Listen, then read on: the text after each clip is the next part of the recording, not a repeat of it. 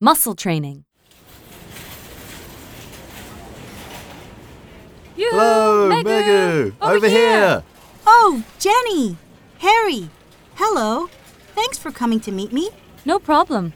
Can I help you with those? Thanks, but I've got them. No, really, I don't mind.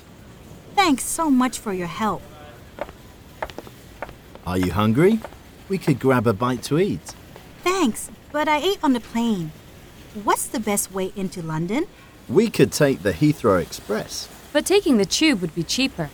That's true. I'm on a tight budget, so I'd rather take the tube. Okay, we can catch the Piccadilly line right over there. How about getting an Oyster card now? I heard that's good for the tube, buses, and ferries. Sounds like a good idea. I'd like to buy an Oyster card, please. That's £5. Would you like to top up as well? I'm sorry, I don't understand. What do you mean by top up?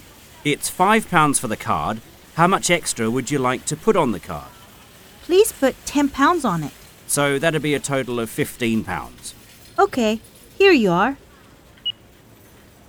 Okay, I got one. Brilliant! Now you're all set to go. Let's head down to the tube.